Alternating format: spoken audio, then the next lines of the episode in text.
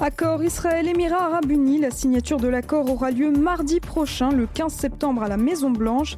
À Ramallah, l'autorité palestinienne adoucit ses critiques à l'égard de cet accord de normalisation des relations entre Israël et les Émirats Arabes Unis.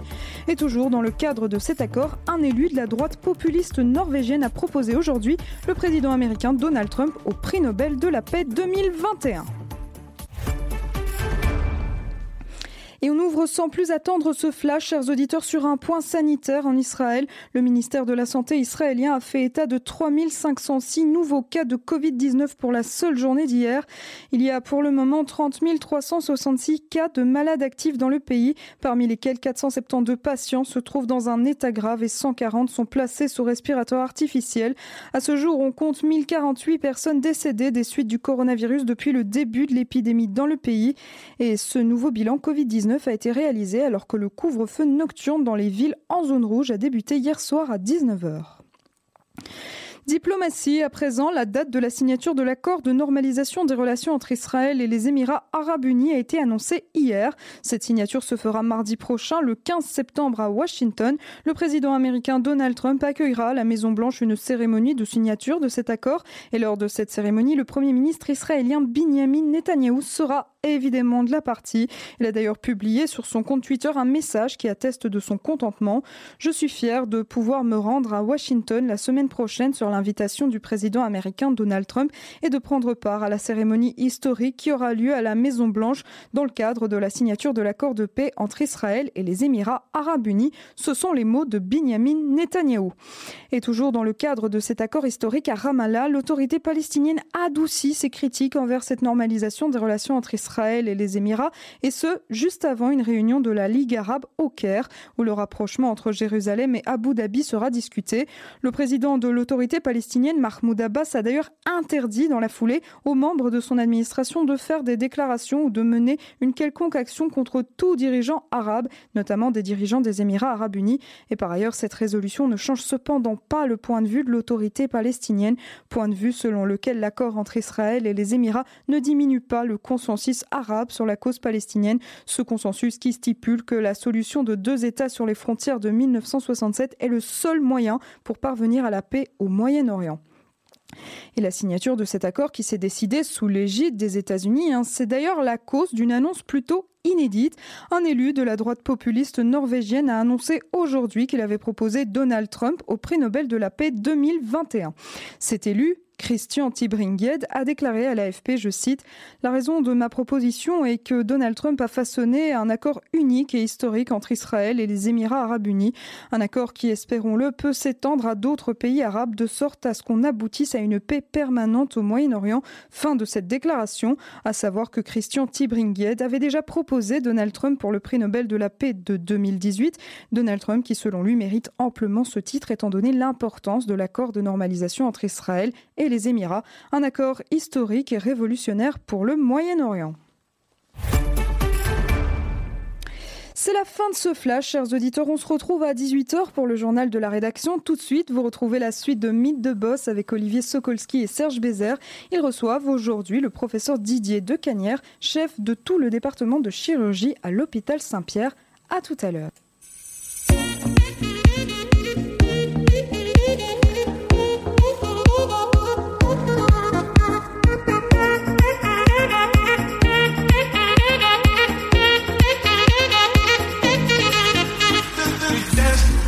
Voilà, rebonjour à tous et à toutes, ravi de vous retrouver pour cette deuxième partie d'émission, deuxième partie de Mythe de Boss. J'espère que vous allez bien, que la semaine s'est bien passée. Nous, on est en pleine forme, on est ensemble pour une petite heure après avoir parlé avec Joachim Rubin la semaine dernière, CEO de la boîte Lola Elisa, on change tout à fait de, secteur aujourd'hui. On va rencontrer un boss, mais plus business. Hein. On, va, on, va parler, euh, on va parler médecine, hôpitaux, euh, cardiologie. On a plein de, plein de sujets, puisque notre invité du jour est le professeur Didier Decanière. Bonjour. Bonjour. Merci d'avoir accepté notre, notre invitation. Avec plaisir, merci de m'avoir invité. Et alors avec moi, comme chaque semaine, j'ai mon, mon compère, qui est là, qui a fait ses exercices, euh, ses exercices de bouche, hein, Serge hein De bouche, euh, non, pas d'exercice de bouche, Olivier. Bonjour, bonjour. il y a, hein, comme ça, les petits exercices de mâchoire. J'essaie de vous parler, euh, de vous parler sans que vous puissiez voir. Euh, ou entendre ce que je dis, sans que les auditeurs puissent entendre ce que je dis. Vous allez bien, vous passé une belle semaine? J'ai passé une très belle semaine, oui, tout à fait. Bon, on va on va attaquer parce qu'on a on a beaucoup beaucoup beaucoup de questions. On était euh, trop court la semaine dernière. On a on a on a on n'a pas eu assez de temps avec euh, Joachim la semaine dernière, donc euh, cette semaine ne faisons pas la même erreur. Voilà, on va attaquer directement avec Didier de Canière. il faut dire en, en, préalable à l'émission qu'on partage des postes hein, de manière générale hein, pour pour annoncer l'émission et qu'il y a eu beaucoup de beaucoup d'interactions, hein, beaucoup de euh, beaucoup de gens qui, qui étaient euh, euh, ravis que vous arriviez ici à Radio Judaïka pour parler, pour parler de vous, pour parler de ce que vous faites. Et puis, il y en a eu beaucoup qui ont dit il m'a sauvé, il m'a remis les tuyaux en état. Et, voilà, on a eu beaucoup, beaucoup de messages. De, moi, j'ai des messages sur mon WhatsApp. Ah, c'est super, quel top invité, etc. Donc voilà, on est doublement ravis de vous avoir. Merci beaucoup encore une fois d'avoir accepté l'émission de Radio Judaïka. Comment ça va euh, Comment ça va d'abord la Comment ça se passe d'abord la santé Comment ça va chez vous? Mais ça va très bien, ça va très bien. Euh, merci beaucoup. D'ailleurs, merci de euh, de, ces, compliments. J'espère être à la hauteur de, leurs attentes. non, tout, va bien. Le, le, les difficultés du, Covid qui ont été vécues par le personnel soignant de manière générale, eh ben, on est ils sont passés à travers. les gens, moi, j'étais vraiment pas en première ligne, donc je vais pas revendiquer ça du tout c'était un moment tendu pour tous les humains, je pense, euh, et particulièrement aussi pour, euh, pour ceux qui étaient dans les, dans les hôpitaux. Il y a eu des situations qui étaient, qui étaient pénibles. Mais je crois que maintenant, on en sort, la vie euh, reprend ses droits et on espère tous un monde meilleur. Donc, donc tout va bien. On est, professeur de Canir, on est passé derrière, de, selon vous? Alors, je ne vais pas répondre de manière trop manichéenne à cette question extrêmement complexe. On a entendu beaucoup d'experts de, qui ont dit des choses contradictoire. Je crois que c'est difficile, évidemment, pour un expert que je ne suis pas. Je ne suis pas virologue, hein, je tiens à, le préciser. J'ai peu de légitimité dans ce domaine, donc vous allez, je ne vais vous pas éluder la question, mais euh, vous donner mon, mon, gut feeling, hein, mon sentiment euh, euh, tout de suite. Mais c'est vrai que on a entendu beaucoup d'experts répondre très très très très précocement à beaucoup beaucoup de questions de manière assez assertive. Et puis finalement, parfois ils ont dû faire marche arrière. Ça a contribué probablement à une certaine cacophonie dans l'esprit de la population, une certaine perte de confiance. Je crois que la science n'est pas sortie extraordinairement grandie de toutes ces de toutes ces tergiversations. Euh, et, donc, ce serait évidemment une nouvelle qui m'appartiendrait pas de donner que, que, que, voilà, le, la, la, la, vague est passée, mais clairement, je crois que l'impression que beaucoup de médecins partageons et que le grand public aussi d'une certaine manière partage, c'est que pour l'instant, évidemment je dis ça avec la plus grande prudence, hein, bien sûr, parce que euh, parce que on sait qu'il peut y avoir une périodicité saisonnière, etc. Mais pour l'instant, force est de constater que euh, les, les, les, même si on, on, a plus de malades positifs, eh bien, on, a, on ne voit pas les hôpitaux se, se remplir comme lors de, lors de, la première vague. Donc, pour, pour être vite sur ça, parce que je ne crois pas que ce soit le sujet de notre discussion, euh, mais mon, mon, mon impression, c'est qu'il y a deux explications. Bon, d'abord, on teste plus, donc on, on trouve des patients positifs, ça c'est arithmétique d'une part, euh, mais il y, a différentes explications. Une explication, c'est que les, la population plus jeune, euh, se sentant moins à risque, ayant vraiment fait un effort très très important euh, d'être de, probablement parfois dans des moins bonnes situations, bah, c'est un peu lâché entre guillemets. Donc il y a beaucoup d'infections dans cette partie-là. Mais les vieux peut-être se protègent-ils encore plus? Ce serait une des explications. L'autre explication serait que le, virus a muté de manière un peu favorable, en tout cas favorable pour les humains, et qu'il est moins euh, dévastateur que, euh, qu'il y a quelques mois. Professeur de Canet, normalement, habituellement, on va revenir tout de suite dessus. On commence par la première partie, qui est la partie où, où on va voir comment vous êtes arrivé euh, là où vous êtes aujourd'hui. Mais j'ai encore juste une dernière question avant d'arriver pour clôturer un peu le, l'aspect Covid. Mhm. à l'époque, quand, quand, le Covid a commencé, vous aviez écrit une lettre. Hein, vous n'étiez pas trop content de la manière dont, dont la crise avait été gérée. Est-ce que, est-ce qu'aujourd'hui vous, vous pensez que c'est encore le cas, ou est-ce qu'avec le recul, vous vous dites finalement c'était pas si mal et, on s'en sort pas si mal. Non, non, ma, lettre était euh, co-signée avec Guy Bernard Cadière, euh, était euh, plus une lettre de lanceur d'alerte. On était au tout, tout début de la crise. Et ce qui me semblait important, c'est que le, politique applique ce principe de précaution, qui est un de ses devoirs régaliens, hein, de protéger la population, et notamment de protéger les soignants.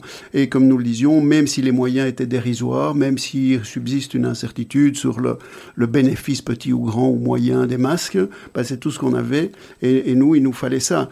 Je parlais là en tant que chef du département de chirurgie, parce qu'on voyait, surtout nos jeunes anesthésistes, enfin qui sont pas dans mon département, euh, euh ou les, euh, les, les, les, infirmiers qui allaient vraiment au front avec des protections euh, euh dérisoires et, et, ça me semblait difficilement acceptable. Mais très clairement, je, je, je voulais pas du tout stigmatiser le politique qui fait un boulot difficile face à une crise dont certains évidemment, on a tous vu euh, euh, des, des, des, rétrospectivement des conférences qui ont été données euh, par, par l'un ou l'autre et qui annonçaient ça il y a 5-6 ans, mais enfin c'est difficile d'être prêt tout le temps pour tout.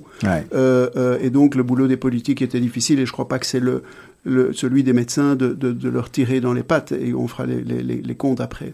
Mais c'est clair que je suis pas heureux sur certaines, certaines, je dirais, positions euh, où euh, finalement on a donné des signaux un peu, un peu ambigus. N'oublions pas qu'on n'a pas de gouvernement, donc euh, tout ça était, était très difficile à gérer pour eux, sans aucun doute. Professeur de Cagnières, est-ce que depuis, on, on, va revenir à votre parcours, hein, est-ce que depuis toujours vous saviez que vous vouliez exercer dans la médecine ou dans la chirurgie? Comment ça, comment c'est venu? Ah, Pas du tout, c'est venu assez tard, vers l'âge de 4 ans et demi, 5 ans. donc non, en fait, le, le euh, mon, mon, docteur, mon... docteur Maboul déjà oui oui c'est ça j'étais assez fort sur le, sur, sur le, jeu du docteur Maboul. Mais euh, non mon grand-père maternel enfin mais, mais, on est tous influencés euh, par par ces gènes. Et mon grand-père mon grand-père maternel était était chirurgien militaire. C'est un homme qui avait vécu des choses très très difficiles euh, dont il parlait euh, dont, dont il parlait rarement. Mais euh, avant tout c'était c'est quelqu'un qui m'a il m'a emmené assez petit dans, dans, dans, dans, son hôpital où il y avait ces odeurs d'éther. Il y a des gens que ça, que ça révulse. Moi, ça, ça me plaisait bien. Et surtout, c'était un homme qui était, euh, euh, qui, qui, qui, avait des, des, des qualités que je, que je prétends pas avoir, mais enfin, en tout cas, qui, qui, en faisait un mentor euh, extraordinaire. Il, il, il avait beaucoup de modestie, beaucoup d'humour, beaucoup de recul par rapport aux choses. Euh, et j'ai dit à cet âge-là, voilà, je serai chirurgien quand je serai grand. Et puis, comme tous les imbéciles qui se respectent, j'ai pas changé d'avis. Les forces motrices ont changé un peu au, en cours de route. Et il a, suivi, il a suivi votre, votre grand-père a suivi votre parcours? Non, malheureusement, il est, il est, il est, il est mort euh, l'année avant que je devienne médecin, mais il avait l'air assez, assez convaincu que je pourrais arriver à faire la chirurgie un jour. Et donc, vous finissez vos humanités ici à Bruxelles? Oui. Et je finis ma carrière bruxelloise pendant, toute sa plus grande partie. Je fais mes études euh, ensuite de médecine à l'ULB. Euh, et puis la licence en chirurgie aussi. À l'époque, et ça a changé maintenant, et c'est un bien, on n'était pas très encouragé à faire des parties de sa licence euh, à l'étranger. C'était pas forcément des années qui étaient reconnues dans le cursus pour les six ans de chirurgie qui étaient, nécessaires les carnets de stage et toutes ces choses euh, in illo tempore. Maintenant, on encourage au contraire les gens à, à, à avoir des expériences internationales, hein, bien entendu, de, depuis l'Erasmus jusqu'à jusqu'au stage des, des, des, jeunes chirurgiens. Et ça fait ça, on, on l'encourage aujourd'hui partout ou bien uniquement en Europe, justement?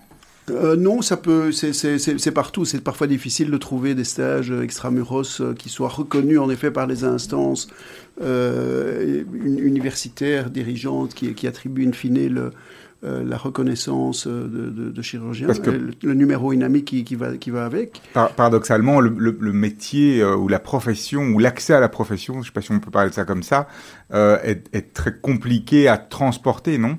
Euh, Être médecin en dehors de l'Europe pour quelqu'un qui a fait 12 ans, 13 ans, 14 ans d'études en Europe, ça veut dire souvent repartir, euh, peut-être pas à zéro, mais repartir pour des études, pour avoir une agrégation quelque part en Asie, aux États-Unis, en Amérique oui, du Sud. Oui, c'est vrai. On, on, dis, disons que bon, maintenant avec le Brexit, on peut régler vite le cas de l'Angleterre, mais l'Angleterre, c'est facile quand bien même on a un, un diplôme européen. J'ai passé du temps. Euh, en Angleterre, c'était ma première expérience à, l'étranger. Donc finalement, le seul, le seul pays qui estime qu'il faut faire un upgrade par rapport au diplôme européen, c'est les États-Unis. Et donc là, c'est un, bon sujet que vous soulevez. Là, si les jeunes étudiants en médecine qui, qui, nous écoutent pour le moment, euh, je les encourage, mais, mais sans réserve, à, passer leurs examens immédiatement, euh, le USMLE 1, 2, 3. Euh, quand ils sortent, quand ils sortent de l'université, parce qu'à ce moment-là, toutes les matières sont encore, euh, encore frais. sont encore assez fraîches. Et puis bon, à la limite, même sans étudier, ils, ils, peuvent avoir une chance de le réussir. Et ça ouvre le marché, pour utiliser euh, ce, ce, ce, mot-là et faire court, le marché américain. Et une expérience américaine, évidemment, c'est une grande valeur dans notre, dans, dans quasiment toutes les disciplines médicales. Mhm. On va on, va revenir sur les euh, sur les États-Unis d'ici quelques secondes, qui a été une euh, partie importante de votre carrière. Hein. Euh, comment on, fait pour on vient vous chercher parce que vous, vous allez aux États-Unis, vous êtes appelé à Miami en tant que chef de chef de service. Mais avant, avant ça, vous êtes à Erasmus. Oui, c'est ça. J'ai fait. Je, je, je, je, peux pas. si pas, ne, passer sous silence ma, période érasmienne puisque puisque j'ai passé 22 ans dans cet hôpital et je, la faiblesse de croire que je compte euh, énormément de d'amis à l'heure qu'il ah est. J'ai encore reçu un, un message d'un ancien médecin d'Erasmus qui m'a dit que tu passeras le bonjour euh, au professeur de Cagnes. Avec plaisir et j'en profite pour passer le, le message à tous mes amis erasmiens qui seraient sur les ondes, euh, bien sûr, parce que c'est évidemment une tranche de vie euh, importante. le hasard euh, du calendrier essentiellement a fait que j'étais le dernier chef de service nommé à vie euh, euh, avec la chirurgie cardiaque là-bas. c'est un poste que j'ai occupé pendant près de six ans, avant que le système ne change et que finalement voilà, ces, postes ne soient plus attribués, et c'est une très bonne chose, hein, ad, vitam aeternam. mais oui, Erasme, 22 ans, et puis euh, euh, finalement, nous avons des carrières très linéaires dans la médecine. Hein. Euh, on est externe, interne, résident, chef de clinique adjoint, chef de clinique, etc. Et puis éventuellement, voilà, de, grimper cette pyramide. Hein. Ça ne veut pas dire que les meilleurs sont en haut nécessairement, loin de là, mais c'est comme ça. Et donc à un moment, quand vous avez 42 ans, on a... avec l'équipe, avec des vrais liens d'amitié dans cette équipe, on a réussi un certain nombre de, atteindre un certain nombre des objectifs qu'on s'était fixés ensemble, d'autres non. Euh, tous les projets n'ont pas réussi. Mais euh, pour moi, six ans, c'était un bon cycle. Il y avait à ce moment-là une, ou deux options, euh, puisque j'avais été contacté aussi par l'hôpital juif de McGill à Montréal pour exercer ce, ce, ce, poste-ci. Je suis allé voir là, c'était formidable. Il faisait juste un peu trop froid. C'est ça, Miami, c'était pas loin, mais Miami, c'était pas plus mal. Mais, mais, mais oui, surtout, ça a été une rencontre.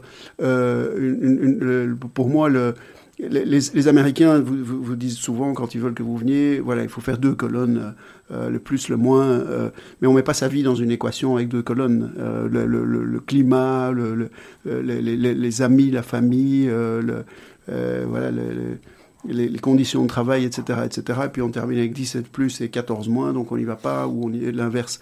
Euh, c'est vraiment une, gut decision. Et donc pour moi, ça a été euh, d'abord euh, des, liens d'amitié forts avec, avec Pascal Goldschmidt, qui est un des, médecins belges qui a, qui a, extraordinairement bien réussi aux États-Unis. et, puis, et puis aussi la découverte de Donna Chalela, qui avait été la, ministre de la Santé de Bill Clinton pendant ses deux mandats petite dame euh, d'origine libanaise, extrêmement énergique, qui est venue passer deux semaines sur un petit fauteuil dans la salle d'opération de l'hôpital euh, er-, Erasme. Euh, et son projet était de, était de voilà, de, de, prétentieux quand c'est raccourci comme ça, mais il y avait un, grand donneur qui avait, qui avait donné énormément d'argent à l'université, et donc elle avait attiré des gens de CatLab de, de Johns Hopkins, euh, les, des gens de, Mount Sinai pour l'électrophysiologie, l'équipe de transplantation cellulaire de Duke. Et, puis, euh, je me suis dit à un moment, l'occasion pour un chirurgien européen de jouer dans une, dans une équipe comme ça, c'est difficile. Vous ne pas rater, pouviez pas rater la, proposition ça me semblait, euh, voilà, ça me semblait une opportunité. C'est vraiment, je dirais, de la chance. Hein, euh, il, faut dire ça clairement, mais, dans la vie, il y a des opportunités, vous les saisissez ou non, et je pense que je l'aurais regretté toute ma vie si je l'avais pas fait. Après, je suis euh, tout aussi content d'être venu en Belgique. Parfois, les gens se disent tiens, il était à Miami, qu'est-ce qu'il fiche à Saint-Pierre? Il y a un truc qui a pas se passer trop bien entre les deux, mais c'est ce qui s'est passé pas trop bien, c'est que quand on part loin, et ça, s'est passé très bien, mais quand on part loin, quand on a 18 ans, vous devenez un local. Euh, et vous aimez le football américain, le, mais quand on part euh, comme moi à 47, 48 ans, eh bien, il y a on des racines. Euh, tout à fait. Et voilà, tout, tout, tout, ce que vous avez dit tout à l'heure, c'est ce qui vous définit, c'est les gens qui sont, qui sont dans votre entourage. Professeur Didier de Canière, on va marquer une première pause musicale. Je vous avais demandé de choisir deux morceaux. Alors, vous pouvez nous dire, soit vous aviez choisi John Baez, soit il y a Renault, Mistral gagnant, vous, vous me dites, et puis j'appuie sur le bouton. On, mais on, va les écouter tous les deux, ou bien. on va essayer, on va ah. essayer, parce qu'on a beaucoup de choses à vous dire, mais à se dire, à vous entendre, mais, mais voilà, on va en tous les cas essayer de passer. Alors, alors, alors, allons pour John Allez, John Baez, on se retrouve dans 4 minutes 28 secondes. À tout de suite. Meet the Boss, c'est tout de suite et c'est sur Radio Judaïka.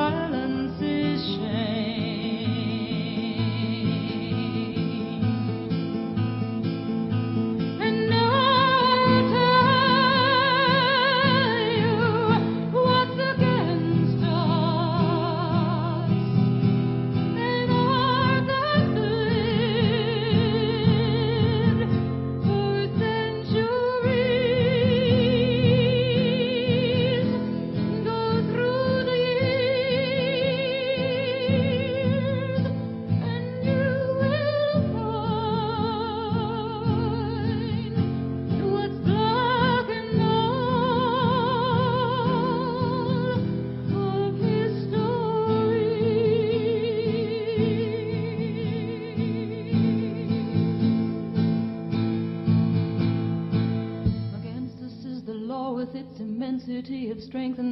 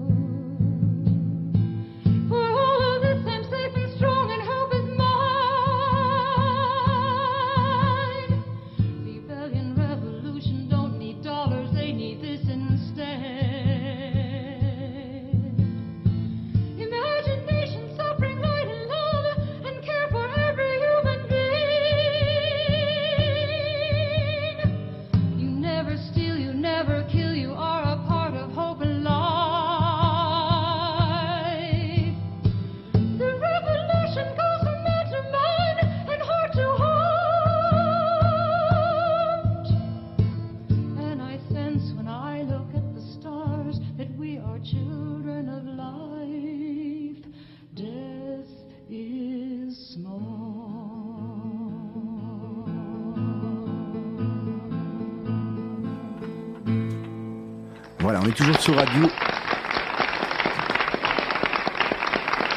On est toujours sur Radio Judaïka. J'espère que vous allez bien. C'est Mythe de Boss. Je suis accompagné, comme chaque semaine, de mon acolyte Serge Bézère et notre invité du jour, le professeur Didier de Canière, Johan Bez, le Ballade of Sakao and Van... Vanzetti. Vanzetti, Vous oui. nous expliquer Il y avait une raison Oui, alors, particulière da- à ce morceau? D'abord, euh, le, le- Joan Baez, c'est l'idole absolue de, de- de tous les adolescents de ma génération. Elle, elle- elle montait euh, avec sa guitare et sa voix euh, cristalline. J'espère que tout le monde a, a pu l'apprécier. Et puis, euh, voilà, c'était tout le monde était mesmérisé. Mais aussi, c'est une, c'est une femme qui était euh, extrêmement engagée. Et donc, cette balade de Sacco et Vanzetti, euh, dont toutes les paroles ont été écrites par Vanzetti. Enfin, je, Vanzetti était je sais pas je partage toutes les options politiques de Sacco et Vanzetti. C'était une, période euh, qui a, qui a des parallèles avec celle-ci dans les années dans les années 20, une période troublée, une période de, de, changement, une période de, de révolte, de, recherche de justice sociale. Et puis, euh, euh, si, on, prend le temps de- de- de- d'écouter euh, vraiment les paroles de cette lettre qu'il écrit à son père euh, depuis sa prison avant d'être exécuté, on ne sait pas s'il y avait des erreurs judiciaires et euh, c'est un autre, un autre sujet, mais, toujours est-il qu'il il dit euh, N'aie pas peur de, relayer mon crime. Mon crime, euh, c'est d'avoir euh, aimé les damnés et d'avoir cherché la justice. Et je trouve que les paroles sont. Voilà, Machiavel a dit un jour pour prévoir le fruit de futur, il faut connaître le passé. Donc ça, c'est- ça, me semblait, ça me semblait résonner un petit peu avec ce qui se passe maintenant. D'accord, on va, on, va revenir sur votre parcours. On était, euh, on était sous le soleil de Miami, hein, sous les cocotiers, euh, sous les cocotiers de, de l'hôpital euh, Downton, je suppose, par là, C'est l'hôpital. downtown, oui, c'est Voilà. pas, pas de- oui, c'est pas le plus beau quartier. Bon, c'est c'est bien Mais c'est pas loin. C'est vous, vous, vous passez là-bas, vous l'avez dit, 6 ans, Non, un peu, un, un peu moins que 5. un peu moins que 5 ans. Oui. Mhm. Et puis, euh, euh, qu'est-ce qui se passe? Qu'est-ce qui, à un moment, vous, vous pousse euh, à, revenir, à revenir en Belgique? Et puis après, j'aurais vraiment envie de savoir aussi, est-ce que qu'est-ce qu'il y a de différent entre la médecine aux États-Unis et, et la médecine en Belgique? Mais on va peut-être d'abord parler du parcours, on reviendra après là-dessus. Alors 5 ans, c'était c'est un, un cycle de c'est un cycle de vie. hein. Euh, au début, c'est, vous avez parlé du soleil. Euh, euh, au début, c'est, fantastique le soleil. On est dans une ville tropicale où les gens travaillent. euh, Il y, a, y a- y a de l'eau partout. Il y a une qualité de vie qui est qui est excellente. C'est un peu des vacances perpétuelles aussi. Alors pour euh, pour euh, un- un- quelqu'un qui a des gènes je dirais, euh, européen, euh, passer cinq Noëls sur la plage avec un Père Noël en plastique, euh, ou, les autres fêtes, hein, je prends celle-là, euh, ben c'était, ça, me gavait, pour être, euh, dire les choses un peu vulgairement. Euh, euh, le soleil, c'est, formidable, mais j'avais l'impression d'avoir une espèce de besoin physiologique des saisons.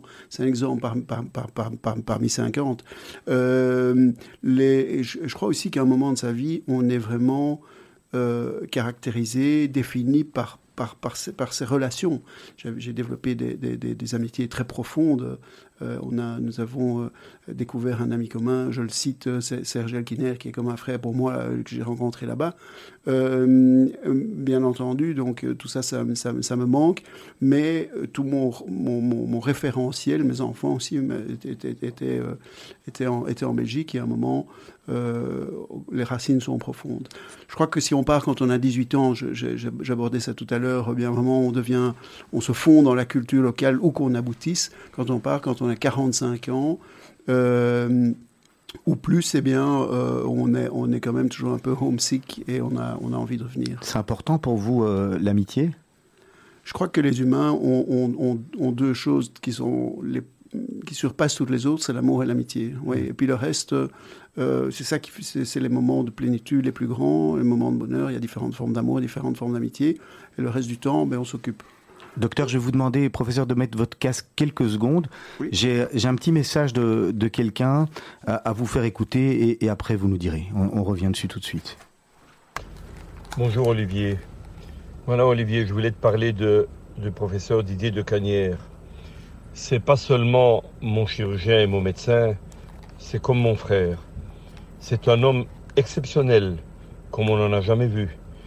Il met la valeur des êtres humains au-delà et au-dessus de tout ce que tu peux avoir comme richesse au monde. C'est un homme maladivement sensible, très humain, et c'est un génie de médecin. Je n'ai pas d'autre mot. Cet homme-là m'a sauvé la vie, et il sauve la vie des tas d'autres personnes. C'est un homme exceptionnel. C'est rare de rencontrer des gens comme ceux-là sur cette terre. Je suis resté, petite anecdote, je suis resté quatre heures en consultation à Saint-Pierre. Et comme tout être humain, je lui demande qu'est-ce que je lui dois? J'ai une consultation de 4 heures. Et il me répond, tu me dois un verre de bière. J'ai été, j'ai pas de mots ce que j'ai été. Tellement ça m'a choqué, ça m'a ébloui, ça m'a, j'ai pas d'autres termes. Je ne comprenais pas qu'il existait sur la terre des gens qui sont en moque éperdument de ton argent, de ce que tu as. Il est là pour sauver les gens et pour les rendre heureux. Je t'aime, Didier. Tu es un homme exceptionnel. Voilà. Waouh Vous savez de qui vient le message, j'ai reconnu la voix. Oui, bien sûr, j'ai reconnu la voix immédiatement et c'est devenu. euh, bon, alors c'est très émouvant et touchant et je, vais, dire un, mot après, mais, mais euh, je lui répercute tout- toutes les paroles. hein. A- dans la médecine, euh, très souvent, quand les histoires se passent bien, c'est pas celles qu'on retient, paradoxalement. Moi, je peux vous dire les noms des gens que j'ai perdus. Euh, et, puis de temps en temps, je, croise quelqu'un qui me dit ah, Ma maman va bien, tu l'as opérée il y a 15 ans ou 20 ans. Euh, et ça, ça fait plaisir, mais la, la réalité, c'est que souvent, on s'en souvient plus. Et puis alors, il y a des rencontres comme celle euh, de. Jacques et, et de Jackie, et, où on développe un, un- un- un vrai lien très fort. Alors, il, est, il a dit que j'étais sensible, mais il est sensible aussi, c'est pour ça qu'il a utilisé ces superlatifs. Euh, je l'ai je l'ai, euh, je l'ai lui réciproque. Moi, je crois que j'ai vraiment une grande chance qui est celle de, de, de, de- de pouvoir euh, être animé par qu'on ce qu'on pourrait appeler une passion fondatrice. Euh, et, et, et que il y a, des moments comme ça dans ce métier, ils sont nombreux, euh, où en effet ce qu'on qu'on reçoit est, pas véritablement euh, quantifiable et, c'est- du fuel. Euh, mais, mais je voudrais quand même que tous ces mots soient répercutés sur l'ensemble de l'équipe. L'ensemble de l'équipe, on, on on je reviens à une, fra- une fraction de minute de Covid, moi j'ai rien fait du tout. J'étais, enfin, voilà, de temps en temps un peu l'inspection des troupes, et puis il y a eu quelques, quelques situations, oui, très, très denses qui relevaient de la chirurgie cardiaque, et dans laquelle euh, euh, mes, collègues directs et moi-même, on a dû faire, euh, on a dû faire des choses, mais tout le monde avait, tout le monde avait un peu peur. Mais rendre hommage évidemment au reste de l'équipe, aux gens qui, aux, gens qui, qui, qui, nettoyaient tout ça, aux gens qui, euh, qui, qui, qui, qui, qui- bossaient et qui font qu'à la fin on peut avoir des bons résultats dans une chirurgie qui reste toujours potentiellement une chirurgie euh, dont on ne sort pas vivant. Donc euh, c'est vrai qu'il y a de l'émotion. C'est aussi pour ça que par exemple que je n'ai pas continué à faire, de la chirurgie cardiaque pédiatrique parce que c'était trop dur pour moi. C'était intéressant. J'en ai fait un petit peu juste pour savoir ce que c'était à Londres pendant un temps. Euh, mais je savais que je ne pourrais pas tenir la longueur euh, si je, si faisais que de la chirurgie du cœur des enfants. Alors, docteur euh, ou professeur, aujourd'hui, euh, vous avez fait une, vous faites une carrière, vous avez fait une carrière dans la médecine, mais il n'y a pas que ça. Vous avez aussi des carrières parallèles, au, moins une ou deux que dans, votre histoire. Euh, on voit que vous avez aussi été CEO d'une société qui s'appelle CoreQuest Medical. Alors, qu'est-ce qui s'est passé? C'est le côté bicéphale, c'est l'envie, c'est les États-Unis qui font que euh, on peut pas ne pas faire de business. C'est quoi l'histoire là? C'était, c'était pas moi le CEO, c'était Serge dont Ah. j'ai parlé tout à l'heure. Euh, euh, c'est, une longue histoire. C'est les États-Unis, clairement. hein. Les, les États-Unis donnent, injectent un peu ce, ce- ce virus qui, en tant que médecin, vous fait franchir éventuellement le Rubicon de l'innovation. Euh, et- presque toute l'innovation en biotechnologie et en medical technology. Hein, euh, rappelons quand même que les soins de santé aux États-Unis, ça représente 17,2% du, du produit intérieur brut, provient de médecins. Mais rarement, on n'est pas formaté, on n'est pas entraîné, on n'est pas éduqué pour devenir aussi des entrepreneurs.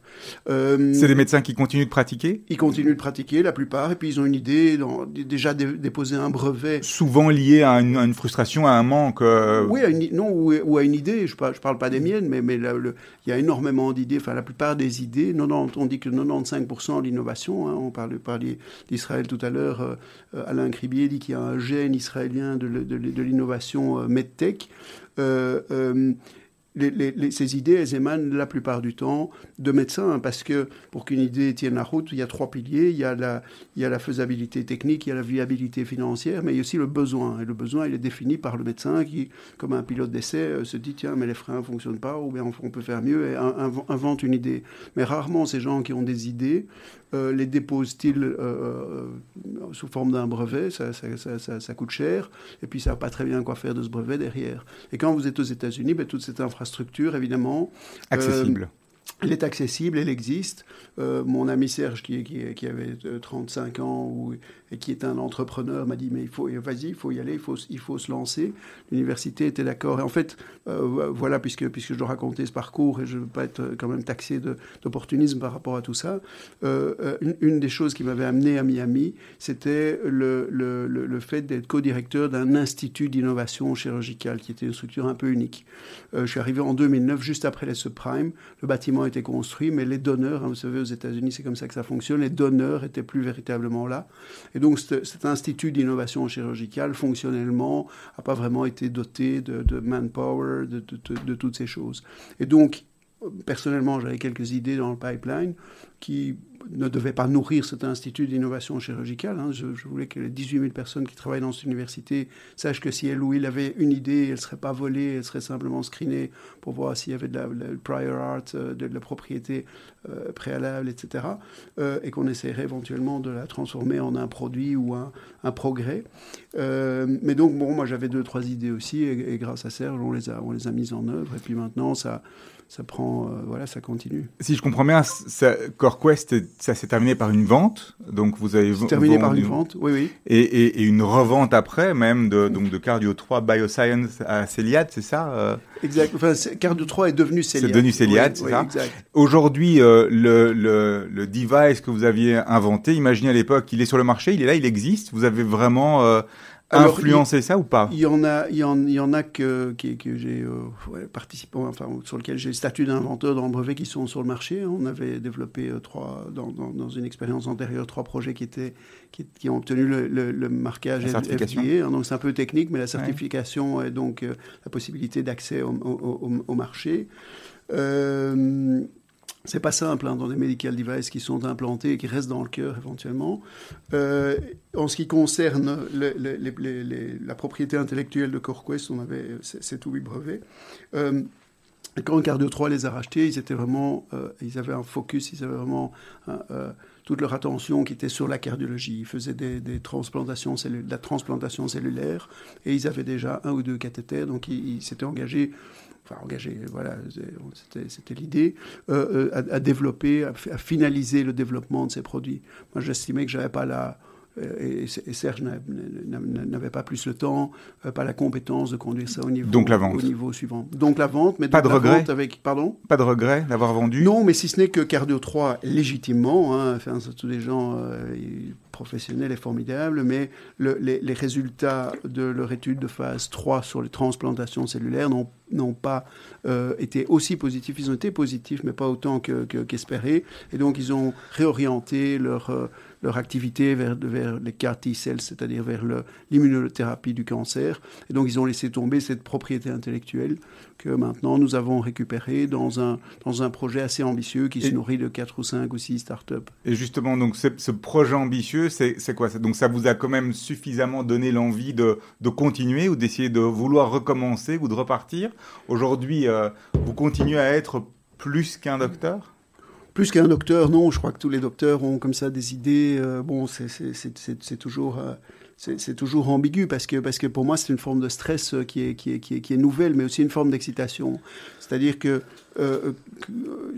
voilà, quand vous êtes chirurgien cardiaque et vous faites une transplantation cardiaque, ben, vous, avez des années de, formation derrière vous et vous pouvez euh, euh, être dans votre zone de confort, donc pas être forcément extrêmement stressé. Ça ne vous empêche pas d'être émotif, comme Jacques le, rappelait tout à l'heure, en dehors de la salle d'op, mais en salle d'op, non. Par contre, quand tout d'un coup, vous, vous, vous, avez des investisseurs, vous avez des gens qui, qui, qui, qui vous suivent, que ce soit Friends, Family and Fools ou bien des, ou bien des gens plus structurés qui vous font confiance et, qui, et, qui, vous accompagnent en investissant dans vos idées, c'est un stress très grand. Pour moi, c'est un stress très grand parce que l'idée de, de de, de, de, perdre l'argent de, de, gens qui, qui, qui, nous font confiance, c'est une idée qui me réveille Ou de leur en faire gagner beaucoup. C'est oui, ils savent, bon, c'est tout des, tout des, hein. des, des, des, grandes filles et des grands garçons, et ils savent ce qu'ils font. Mais quelque part, ils vous font confiance et vous engagez. Et dans, dans, dans mon métier, comme dans, enfin, comme dans tous les métiers finalement, hein, on met, on met 20 euh, ans pour acquérir une certaine euh, crédibilité et 20 minutes pour la perdre. Et ça, ça c'est pas envie que ça m'arrive. Et, et, ce projet de start-up aujourd'hui, il est fait en Belgique ou il est au départ de la Belgique Alors, il est au départ de la Belgique, oui, il est au départ de la Belgique maintenant. Euh, il, y a, il, y a, il, y a, des nouveaux brevets qui enrichissent le, le, une partie du portfolio qui a été conservé par, euh, par Celiad, avec qui on a fait un, un, agreement, puisque eux euh, ne, ne, ne, développaient pas finalement. C'était un peu en jachère. Et, et, on, bon, il y a beaucoup de gens qui s'intéressaient à reprendre cette propriété intellectuelle. Euh, finalement, c'était peut-être logique que nous qui avions beaucoup travaillé sur ça, ben, on, reprenne le projet pour voir ce qui... Il y, a une partie qui est, qui est, probablement d'ores et déjà obsolète. Hein. Trois ans dans, dans, le monde des startups, euh, euh c'est clair qu'il y a eu d'autres idées qui, qui, sont, qui sont venues, d'ailleurs, ou qui sont carrément copiées. Hein. C'est un, autre, un, un autre débat. Euh, mais il y a aussi de la propriété intellectuelle nouvelle. Et donc notre idée, euh, si je prends une seconde euh, pour, pour, pour, dire ça, c'est un business model qui est un peu différent. C'est parfois difficile de convaincre les investisseurs que d'avoir cinq projets, c'est pas trop pour une petite structure, mais il y a de la fertilisation croisée. Euh, c'est pas un incubateur. Un incubateur, vous avez trois, startups l'une à côté de l'autre, où euh, dans le meilleur des cas, les CEO prennent un café ensemble et puis discutent un peu le midi quand ils mangent leur sandwich. Ici, il y a vraiment une espèce de, fertilisation croisée, euh, d'économie d'échelle. Nos ingénieurs travaillent sur, sur, sur, des devices qui sont dans le cœur. Ils connaissent très très bien l'anatomie, la physiologie, tout ça. Et donc, euh, voilà, on espère que on, va marquer un goal. On connaissait la Belgique comme étant un, terreau fertile au niveau de tout ce qui était industrie pharma. Moi, je découvre un petit peu ce côté euh, medtech, ou, euh, on appelle medtech en fait. Hein. Oui, exact. Euh, aujourd'hui, la Belgique est en tête de.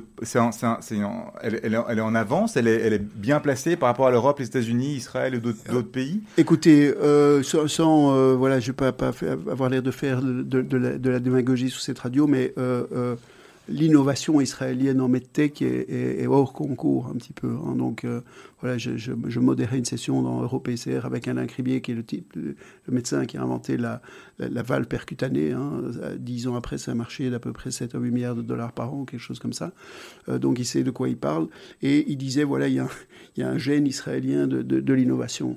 Mais euh, en Belgique, en tout cas, la qualité de la médecine belge, je crois qu'elle est unanimement reconnue. On, peut parler de ça, notamment par rapport aux États États-Unis.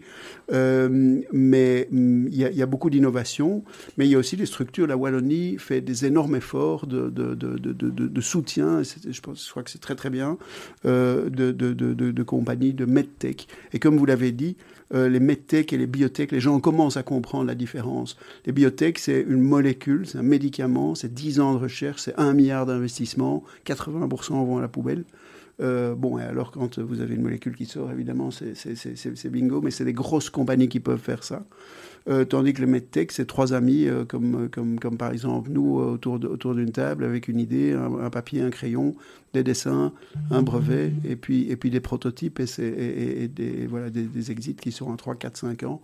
Ça n'a jamais été ma force motrice, mais, mais, mais c'est très, très intéressant, amusant de, de faire ça.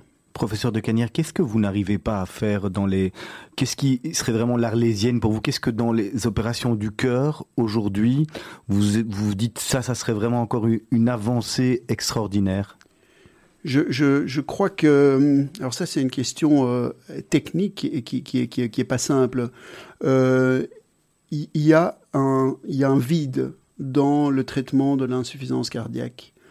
Euh, le traitement, l'insuffisance cardiaque, hein, c'est-à-dire le moment où votre cœur arrive plus à pomper suffisamment progressivement, plus assez de sang pour oxygéner l'ensemble de vos organes et pour leur apporter ce dont ils ont besoin pour faire leur fonction euh, de cerveau, de, de rein, de, de, foie, etc. Donc vous développez de l'insuffisance cardiaque. Il y a différents stades. Les premiers stades, euh, on donne des médicaments qui permettent très souvent de stabiliser la, progression de cette maladie. Et les derniers stades, il y a la transplantation cardiaque qui reste le meilleur traitement et euh, euh, de plus en plus euh, ce qu'on appelle des assist devices, donc des, pompes mécaniques qui vont assister le plus souvent le ventricule gauche. Tout ça, c'est très technique. Et puis alors, avec toujours l'espoir de, du cœur artificiel à terme. Mais entre les deux, il y, y il y a, un moment pour lequel il n'y a, pas vraiment il manque encore un traitement. Hein, il y a aussi les, pacemakers particuliers, la resynchronisation biventriculaire, mais euh, euh, il faudrait pouvoir prévenir. Il y a 250 000 patients en Europe qui sont en insuffisance cardiaque terminale. Le Graal, c'est vraiment le, le, le, cœur, euh, le cœur artificiel? Ben, euh, Il y a 250 000, je ne vais, pas éluder la, la, la, question, mais il y a 250 000 patients en Europe qui sont en insuffisance cardiaque ter terminale et pour qui le seul traitement euh, euh, euh, idéal, ce serait une transplantation cardiaque. On fait 2200, 2000 à la grosse louche, 2000 transplantations en Europe. Donc il y a un énorme, il y a un énorme vide à combler. Euh, euh, bon, il y a des gens qui ont des contre-indications, bien sûr, à ces, thérapies. Euh, c'est vrai que le cœur artificiel, ben, ce serait, le jour où ça fonctionne, ben, ce, serait, ce, serait, ce serait une option. Vous imaginez bien que c'est une option qui sera impossible à, financer pour l'ensemble de, toute cette, de ces patientèles. Il n'y a, y a, pas assez de chirurgiens, il n'y a, pas assez de, y a pas assez de soignants, il n'y a pas assez de il a pas projet politique dans lequel on pourrait dire, OK, on va mettre 25% du, du, produit intérieur brut pour traiter euh, euh, les insuffisants cardiaques euh, terminaux, qui sont en général des gens qui ne sont, pas, qui sont pas tout jeunes. Donc il y a énormément... On ne peut pas avoir une réponse très manichéenne à, à, à cette problématique, mais s'il manque quelque chose, c'est quelque part là que ça se trouve, oui. Donc aujourd'hui, les chirurgiens ne peuvent pas tout réparer, malheureusement, j'ai envie de dire. C'est chouette que vous disiez ça, parce que le, le, le, la, la, la, médecine a trop promis, et, a promis beaucoup. On ne peut pas tout réparer, non Il y a des gens qui, qui meurent en, en, chirurgie cardiaque, pas beaucoup, on essaie que ce soit zéro. Euh, mais, mais, mais, mais, ça arrive et, et euh, c'est pour ça que Jacques disait tout à l'heure, je pense qu'on n'a pas passé quatre heures ensemble, peut-être une heure et demie. Mais, mais, il faut bien cette heure et demie parce que... Le, il a un peu séfarate aussi. Hein. J'ai pas dit ça. Mais c'est aussi, aussi pour ce côté-là qu'on l'aime. Mais... Euh, c'est très important de, de, de, avant l'intervention que les gens sachent exactement dans quoi ils s'engagent. Parce que le, bonheur, c'est d'arriver au-dessus de l'objectif, mais on peut prendre une bonne décision et avoir un résultat qui n'est pas le résultat escompté. Et à ce moment-là, si on se dit la décision a été prise, prise trop vite, on n'aurait pas dû pousser papa ou maman dans cette direction, euh, on, a, on aurait dû prendre une second opinion, on aurait peut-être dû faire ça ailleurs. Euh, à ce moment-là, il y a de la frustration, il y a de la perte de confiance, et si euh, on est dans un scénario où, où, pour retourner au port, ça met trois semaines au lieu de, au lieu de huit jours, euh, euh, et qu'on n'a pas assez préparé ça, euh, il y a de la frustration. Donc merci de poser cette question. La médecine ne peut pas promettre aux gens qui vont vivre 120 ans. Euh, certains le disent, et c'est de la foutaise. L'espérance de vie n'augmente pas à cause de ça. Moïse l'a fait chez nous. Hein. Chez nous, Moïse l'a fait. Moi, je ne parle pas tellement de Moïse, mais je veux dire, de, de, de les évolutions de la médecine sont quand même énormes. On à pas de géant encore aujourd'hui.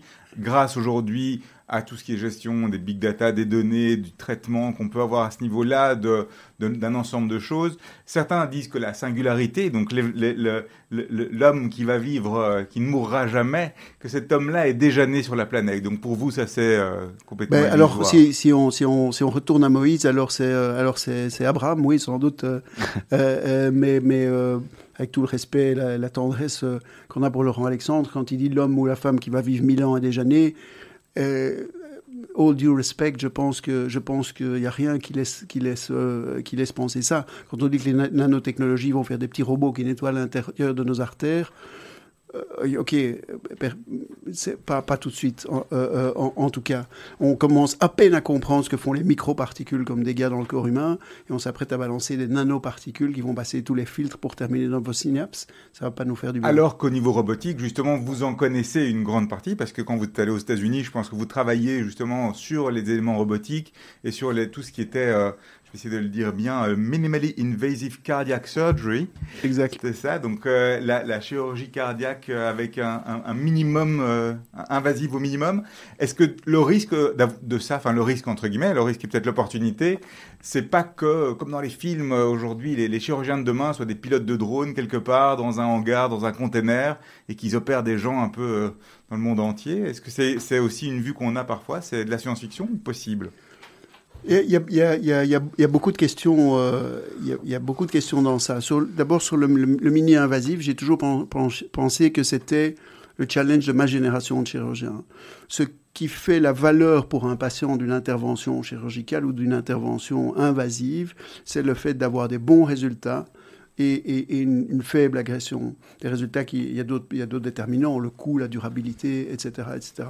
Et donc les 40 premières années de la chirurgie cardiaque qui est née officiellement en 1953 ou 54 euh, ont été dédicacées à avoir des, interventions qui étaient euh, efficaces remplacer une valve, euh, euh, faire des pontages coronaires, des choses comme ça, c'est efficace. Mais c'était extrêmement invasif. On ouvre le sternum des gens, on manipule la horte en envoyant potentiellement des débris dans la circulation cérébrale, on arrête le cœur pendant une, heure et demie. Euh, la, circulation extracorporelle fait une agression qui est comparable à celle d'une brûlure du troisième degré de 25% de, votre surface corporelle. C'est très très agressif. Et donc, conserver les bons résultats tout en diminuant l'agression qui est faite euh, aux gens, euh, euh, c'est un immense challenge. c'est des coûts contrôlés, c'est moins de complications. Si on, si on ne chipote pas votre aorte, on ne va pas envoyer des crasses dans votre cerveau. tout, ça, c'est fondamental. Et donc, les outils de la technologie nous ont permis de faire ça mieux mieux qu'on ne peut le faire avec ses mains, avec un couteau et une, fourchette. Alors, euh, je suis un peu logorique, alors je, fais court sur, sur, sur, ça. Euh, on, pourrait, on, pourrait faire une émission rien que là-dessus, je pense. On pourrait en parler pendant des jours. Oui, je crois que ça fait l'objet de congrès entiers, en tout cas, ça c'est sûr. Euh, avant qu'Olivier reprenne avec les questions rapides, moi j'ai juste une question peut-être un petit peu plus légère. Aujourd'hui, le monde de l'hôpital en Belgique et, en général, c'est plutôt Grey's Anatomy, de Resident ou bien MASH? Juste avant que vous répondiez à la question, je vais rebondir là-dessus. Mettez votre casque, une petite seconde. J'ai quelqu'un qui vous a laissé un autre message. Après, je vous dirai qui c'est, parce que je sûr que vous reconnaîtrez la voix. Et bon, voilà, on, est dans le, on est dans la légèreté en tous les cas. Oui, bonjour docteur. J'ai une question à vous poser. J'aimerais savoir si ce qu'on raconte est vrai à propos de l'ambiance qui règne dans les vestiaires de la salle d'opération. Merci pour cette réponse et je vous souhaite une excellente santé. À très bientôt. Voilà, c'était le docteur Eddie Cohen, hein, sous forme de. C'était Eddie. C'était Eddie, voilà. Ah, j'avais un, petit doute. Voilà, je, vous laisse répondre parce que c'était pareil. Hein. Ça, ça, rejoint The Resident ou, ou Grey's Anatomy. Je, je, suis plus dans cette, euh, dans cette tranche d'âge-là, malheureusement. Et puis, je connais pas très bien de, de Resident, j'ai jamais vu Grey's Anatomy, euh, pas, énormément. Non, je crois que le je veux pas éluder les questions légères. Hein. Euh, on se connaît pas très bien, mais c'est pas, pas, l'idée. Mais, je pense que il y, a, quand même une vraie souffrance dans, l'hôpital pour le moment. Bon, heureusement euh, bon, ma, ma, femme est infirmière instrumentiste, hein, je ne veux pas dire qu'il n'y a pas d'histoire qui se développe dans des hôpitaux, mais euh, mais mais il y a une souffrance, il y a une souffrance pour le moment parce que parce que les, euh, parce que malgré les impôts qu'on paye, malgré tout ça, la voilure est réduite tout le temps. Et donc et, donc, euh, voilà, on espère, que, espère quand même que ça va, que, ça va changer. C'est un projet de, société dans lequel on veut vivre. Voilà, professeur. On arrive doucement en termes de l'émission. Il nous reste quatre petites minutes. Hein. On va passer à quelques questions rapides. Bien sûr, comme on a plein de retard, on ne saura pas, euh, pas tout poser, mais on va déjà vous demander des petites questions. Une chose que vous avez fait euh, en, étant plus, en étant plus jeune et que vous n'oseriez plus refaire aujourd'hui? Euh, je sais pas, je suis plutôt moins, moins emprunté, je crois, que quand j'étais quand, quand j'étais plus jeune. J'ai pas fait des trucs euh, démentiels que j'oserais plus faire. Il y a des choses que j'ai jamais osé faire, comme par exemple sauter en parachute ou des choses comme ça. Le métier que vous auriez aimé faire à part celui que vous faites actuellement? J'avais pensé un moment astronaute comme tous les petits garçons de ma génération, mais comme j'avais déjà le mal de mer quand j'étais dans la voiture de mes parents, je me suis très vite rendu compte que ça irait pas. Une, euh, Votre définition du bonheur Ben, on, a, on a évoqué ça tout à l'heure. Je crois que les moments de bonheur et de plénitude, c'est toujours dans l'amour et dans l'amitié. C'est toujours quand on est entouré par, euh, par des gens qu'on aime. Et, et, euh, voilà, c'est- assez simple. La dernière fois que vous avez eu une mauvaise conscience Je- je- je- il y a dix minutes. En- ne me demandez pas pourquoi. Ok, ça reste, ça, reste, ça reste chez vous. Où s'arrête votre pardon c'est- mon côté euh, ashkénaze, sans doute. Vous avez évoqué l'autre tout à l'heure. Mon, mon pardon s'arrête euh, s'arrête nulle part. Mon pardon s'arrête nulle part. Je j'ai jamais vécu dans ma vie des choses que je ne puisse pas pardonner. L'alibi que vous utilisez pour éviter un dîner J'ai une transplantation cardiaque et bipulmonaire. Ah ouais, là on est sûr que... oui, oui, c'est c'est ça, oui. indiscutable. Oui, sauf, enfin, sauf s'il y en a un qui passe un coup de téléphone pour vérifier. Alors on vous a demandé de réfléchir à, à une citation, hein, comme on fait avec toutes les personnes euh, qui viennent euh, dans Mythe de Boss. Quelle, Oui. euh, quelle citation de quoi vous voulez Mais si je peux prendre encore, je sais qu'il n'y a Ouais, pas beaucoup sûr. de temps, mais juste une fraction de seconde, ça m'intéresse de parler des citations parce que je ne sais pas si vous avez le même sentiment que moi. C'est que le monde tourne avec énormément de citations qui sont complètement euh, jamais remises en question et, et qui sont, et qui sont tout à fait finalement euh, absurdes. Par exemple, quand on dit il n'y a pas de fumée sans feu, alors qu'on est à l'époque des fake news, introduisons ici, on- votre éthique ne permet pas de faire ça, mais une fake news dans, une radio, ben, elle va faire le tour du monde très très vite. Euh, failure is not an option. Moi, j'entendais ça tous les jours quand j'étais aux États-Unis. Failure is not an option. Mais of course, failure is an option. Si vous n'êtes pas prêt à échouer, vous n'êtes pas prêt à entreprendre. Euh, ce qui ne te tue pas te rend plus fort. Euh, On a tous beaucoup de respect pour Nietzsche. Mais enfin, les humains ne sont pas du cuir qui se au fil des chagrins, au fil des blessures, au fil des accidents.